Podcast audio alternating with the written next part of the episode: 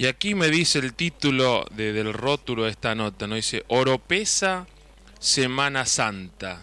¿Qué mejor que programarse esta Semana Santa, más allá que las salidas son virtuales? El otro día leía, ¿no? Una dirección de turismo provincial eh, visitar nuestras bellezas a través de los sitios web de los municipios de la provincia. Está muy bien. Yo también digo, vamos a publicar eh, en estos días con, con, el equipo de Mario Caira Travel para viajar por la Argentina y el mundo con todos nuestros viajes, los videos, las entrevistas de manera virtual.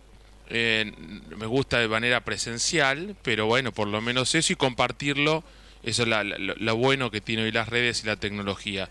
Y dentro de lo que son los viajes, dentro de lo que es el, disfrute, la cosa buena que uno puede rescatar con o sin cuarentena, está la cultura, ¿eh? que nos, nos agrupa, nos vincula, nos relaciona, más allá que no sea ahora contacto persona a persona, pero a través de las recomendaciones y los consejos de mi querido amigo Mariano Oropesa. Mariano, gracias como siempre por estar en Caira quien Caira en estas ediciones COVID-19 en 2020 y, y, y, en una nueva forma que no nos prohíbe seguir haciendo el programa y estando junto a nuestros oyentes. Gracias, Marianito. ¿eh? ¿Cómo andas, Mario? ¿Cómo andan todos los, los, oyentes de los podcasts? Y estas nuevas maneras de, de comunicarnos, ¿no? La, lo que ha sido esta crisis que va para, para un tiempo del COVID seguramente va, va a dar la pauta de nuevas maneras de hacer radio, nuevas sí. maneras de, de, de, estar presente cada uno con, con nuestros oyentes. Ahora, mm. seguramente algo que era una tendencia, no tanto en Argentina, pero sí en el mundo, uh -huh. mucho más asentada, que son los podcasts. Bueno, como hablábamos en la otra entrada de los audiolibros, van a empezar a ser una realidad mucho más palpable para varios de los que consumimos cultura, sí. ¿no? Escuchar lo, los programas favoritos que, como decimos, en el mundo realmente se ha impuesto y digo, hay grandes nombres, por ejemplo, Bob Dylan o mm. Pop que tienen sus podcasts y que son bastante escuchados. Sí. Bueno, seguramente ahora lo, los podcasts de los programas de radio, de los, todos los conductores mm. y todas las personas de la cultura, lo vamos a poder tener en, eh, en sí cualquier momento y en nuestros hogares, en nuestros celulares. Así que bueno, inventando nuevas formas de, de comunicarnos, ¿no? Mm, Viste que nosotros hace, hace rato estamos este, con, con, esto de los podcasts, estamos con la radio online, con, como algo que lo teníamos ya incorporado, pero no como el eje fundamental, pero que ahora sí lo estamos utilizando para tener más inmediatez con nuestros seguidores y después escucharlo con más tranquilidad y mayor reflexión en el clásico Caira quien Caira de, los días sábados en, AMA 92.3. ¿Qué hacemos, Mariano? Ya hicimos la primera semana, esa primera semana eh, nos, diste muy buenas recomendaciones. ¿Cómo seguimos en pos de estar conectado con la cultura? Eh, ¿Qué cosas hay para seguir a través de la red? ¿Qué, qué nos recomendás? Mira, Mario, primero vamos a hablar de, vos sabés que este, esta, esta situación mundial, esta cuarentena, ha traído obviamente eh, sanamente, ¿no? Que la, mucha gente vuelva a la lectura y lo que se ha dado curiosamente mm. en los formatos ebook eh, ha sido las reediciones y el reposicionamiento de algunos clásicos que se querían eh, que habían quedado ya en el tiempo o por lo mm. menos habían quedado como libros de lectura si querés eh, mucho más secundarios. Y sí. uno de esos libros, y ha sido noticia, uh -huh. es que por primera vez va a estar disponible en el mundo entero, uh -huh. obviamente uno de los libros más importantes del siglo XX, que es La peste, de Albert Camus. Uh mm. -huh. Por primera vez va a sacar, sí, va a sacar una edición en ebook, no estaba en ebook, y también, bueno, va a haber todo... Eh, se va a reeditar toda la obra de Camus, que tiene El extranjero, que tiene varios títulos muy importantes de lo que fue la, la posguerra francesa uh -huh. y toda la cultura europea de, de mediados del siglo XX, pero obviamente la peste, uh -huh. eh, por cuestiones que tienen que ver con, con lo contemporáneo, uh -huh. ha sido uno de los libros más buscados en Europa. Vos sabés que ha escalado en la lista de bestseller. Entonces, eso ha decidido a Penguin editarlo en ebook en español. Si nosotros igual lo buscamos a través de las redes, lo vamos a poder encontrar. Porque ha sido un libro que ha sido bastante leído también como libro en secundaria. Eh, pero uno toma la, y quiero hacer dos minutitos, tres minutitos sí, hablar no. sobre La peste de Camus, que es un libro bastante importante, no para que uno esté recordando o para esa cuestión de poner listas de aquellos libros o películas que anticiparon la cuarentena, sino porque tiene varias cosas que hacen reflexionar sobre todo en cómo pensar nuestros vínculos hacia futuro. Mm. Tiene líneas realmente increíbles que adelantan o avisoran un poco la Claro. realidad que, que estamos viviendo ahora, Sí. pero también el libro tiene un mensaje esperanzador en cuanto a cómo nos definimos como humanos, y más allá de, de- de- de la situación, recordamos que La Peste es una novela que está situada en Orán eh, y transcurre eh, este- esta enfermedad que va de a poco cerrando toda esta ciudad y Sí. se van poniendo en cuarentena. Muy, es muy eh, curioso porque lo que ocurre a través del desarrollo de la novela es como los personajes, un médico y todos los personajes que van rodeando Sí. la acción principal, se van dando cuenta que lo importante está en el vínculo humano, ¿no? en tratar de revalorizar Mm. eh, el contacto, la honestidad, la solidaridad. Es una ciudad que si uno lee y aparte uno puede ver incluso lo que ocurre contemporáneamente, no Sí. se da cuenta de la tragedia o de la gravedad Sí, hasta claro. que le pasa a cada uno de los personajes. Claro. Y es una ciudad que estaba en su momento, y lo que describe muy bien Camus, solamente concentrada en las cuestiones materiales, hasta que se da cuenta que las cuestiones materiales no los van a salvar de la peste. Sin duda. Ahora, yo me acuerdo, me habla- me hablabas de la peste, me acuerdo en mi, en mi época iniciática en el periodismo, donde hacía algunas cosas en el periodismo de espectáculos, sobre todo de cine, y me acuerdo la, la película dirigida por Luis Puenzo, aquí en, en la Argentina, se filmó en el Banco Provincia de, de la sucursal Avellaneda, que era un edificio que estaba abandonado, eh, eh, que creo que el muchacho este Hart, de apellido, William Hart, fue vino el... especialmente la Sí, eh, vino especialmente para eso y, y yo vi parte del rodaje porque vos, vos seguro lo conocés y escuchaste alguna vez al aire, Jorge Scherer, eh, Mm. nuestro especialista a veces en cine, eh, arte, ¿no? En cine eh, así de, de- de- de- de grandes directores, era directivo de, de Warner y después fue de Disney. y, y estaba detrás de ese rodaje porque una de las dos, no sé cuál, me imagino que Warner distribuyó la película, eh, la, la verdad que me, me- me lo decís y me acuerdo qué joven que era. Eso habrá sido allá por el año, Año 92. no, 92. Porque sí, yo vivía muy cerquita en, en- en Avellaneda y, y me dijeron, che, ¿por qué no te puedo conseguir? Pero ya dámelo. Y la verdad fue, un- fue tener Hollywood en Avellaneda, ¿no? Una cosa en la época de gloria de, de Luis Puenzo que venía ya de haber ganado la historia oficial del Oscar, su película, y era eh, mirado por el mundo de una manera muy, muy respetada. Sí, que abrió un poco el camino. Luis Puenzo, Luis Puenzo que recordemos ahora es el presidente del Inca, Mm. eh, abrió un poco el camino a los argentinos que llegaron a Hollywood, por Sí. ejemplo Campanella, Claro. por ejemplo. Exactamente. Este, pero bueno, para cerrar el comentario de La Peste, que tuvo su versión cinematográfica argentina, como vos bien decís, eh, dirigida por Luis Penso, es una de esas novelas fundamentales, pero también que nos ayudan a pensar el día después, ¿no? En cómo recomponer el vínculo y no hacernos olvidar de la fragilidad de, de la condición humana. Así que bueno, una recomendación que tiene que ver con, con esta revalorización y esta apuesta en bestsellers. En Europa realmente es uno de los bestsellers en ebook, Mm. uno de los libros más buscados y bueno, va a estar disponible ahora también para la Argentina Muy bien. La Peste. Y me preguntabas eh, recomendaciones. Sí.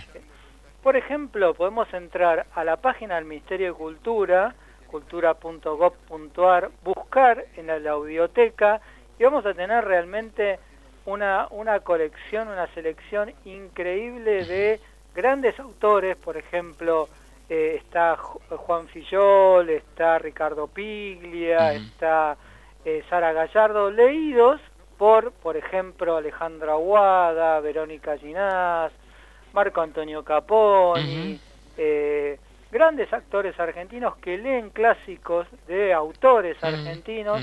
Eso es totalmente gratuito y puedes entrar al sitio de la cultura, al Ministerio de Cultura, cultura.gov.ar, Mm. buscar la audioteca y como decíamos estas nuevas formas de comunicarnos, escuchar fragmentos clásicos de la literatura argentina, por ejemplo, leídos por eh, Fernando Noy o. Adrián Epa, Eisenberg. epa, muy bien. Así que ahí tenés eh, ya un programa para seguir, otro programa para seguir, son las obras que está subiendo el Teatro Cervantes. Mm. Eh, para este fin de semana tiene programado El hombre sin sombra, un clásico eh. del siglo XIX en versión para chicos, así que aquellos que puedan entrar al Teatro Cervantes este fin de semana con sus hijos van a poder disfrutar de El hombre sin sombra. Otro sitio que ha liberado clásicos es eh, alejandría.com. Mm. Alejandría es un sitio relacionado con libros de dominio público y tenés clásicos para elegir desde Frankenstein hasta Romeo y Julieta, desde la rima de Gustavo Adolfo Becker hasta el libro de poemas de Federico García Lorca, todos ah. libros totalmente gratuitos. Lo tenés en alejandría.com para descargar y para acompañarte en estos días de Yo me quedo en casa, que ha sido uno de los leitmotiv, sobre todo las editoriales españolas, después replicados en Argentina, y hablando de editoriales eh, grandes que arrancan en España, pero también están presentes en nuestro, país, en nuestro país. Planeta de Libros, que es la, subsidiaria, digamos, de literatura infantil de Editorial Planeta, tiene un concurso online donde le pide a los chicos eh, hasta este fin de Semana Santo que escriban con 150 palabras una pequeña historia de cómo la están pasando en estos años de cuarentena. Los mejores relatos van a ser premiados y leídos en el sitio de Planeta de España. Así que relatos cortos en 150 palabras que podés encontrar ahí podés subirlos en la página de planetadelibros.com, Mario. Muy bien, Mariano. Y la verdad que son muy buenas opciones para, para, para leer, para... No hay excusas. Bueno, yo digo no hay excusas, ¿no? Yo una de las, de las tareas, eh, de esas cosas que no hago muy a menudo porque no tengo tiempo, me puse leer eh, los libros atrasados de, tema oratoria, de, colegas, cosas, material nuevo que, que aparece en el mundo, o clásicos que no leí, que, que, que se aplican a la disciplina en la que también me, manejo.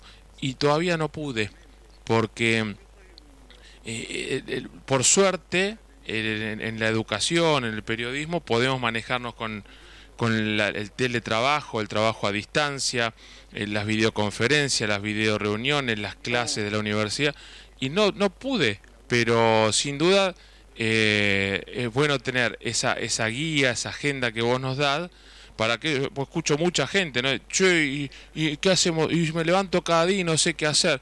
Y escuchar Europeza, campeón. Por eso lo subimos a nuestro eh, podcast en Spotify en Apple Podcast, Caira quien Caira Now. Y los sábados a la mañana de 10 a 12 en AMA 92.3, el clásico Caira quien Caira. Lo escuchás como siempre a, Mariano Oropesa. Y si querés, Mario, podemos ir con las dos últimas. Por supuesto, todo el tiempo que quieras, porque la gente disfruta de tu columna, porque mira, las otras notas de, cada semana son coronavirus y medicina, coronavirus y economía, coronavirus y precios, coronavirus y tal cosa. Vamos a la cultura, que como decía un amigo nuestro en común, este, el refugio de la cultura, ¿no? No, y aparte me parece que en este sentido lo, que son los bienes culturales o todos los productos culturales mm. nos van a servir como una reparación simbólica para seguir adelante. Yo creo que más allá de, este cúmulo y es poco lo, que los especialistas están recomendando, ¿no? Tratar de tener un tiempo como para pensar y reflexionar y salir un poco de la marea informativa que nos aplaste y bueno, los productos culturales siempre nos llevan a viajar esos mundos imaginarios. Y mm. mis dos últimas recomendaciones, porque el sitio myoperaplayer.com, que es el mm. sitio que mayor cantidad de óperas tiene online, liberó varias para poderlas ver gratuitamente. Entonces tenés Tosca, Aida, Madame Butterfly, digo, La Bohème. Tienen un código, vos tenés que ingresar el código. Ah. Ópera en casa y ya podés ver grandes óperas hechas en los principales teatros del mundo. Eh, así que myoperaplayer.com para aquellos que saben de ópera y para aquellos que quieren introducirse al mundo de la ópera con grandes interpretaciones incluidas en nuestro Teatro Colón. Mira. Así que esa es una recomendación. Hablando de Colón, mira, mira, hablando de Colón. Ciudad de Buenos Aires, 11 de marzo 2020. Mm. Pedido número tal. sábado 11 de abril 2020, 20 horas, Teatro Colón. Adulto, Galería Centro, dos entradas. Eh, Giselle, eh, íbamos a ir a ver con mi mujer Paganini, ¿no? Este, Tenemos la factura recibo, no sabemos, ni tampoco nos comunicamos con el Colón porque nadie sabe si esto se reprograma, si no se reprograma y se devuelve el dinero o qué.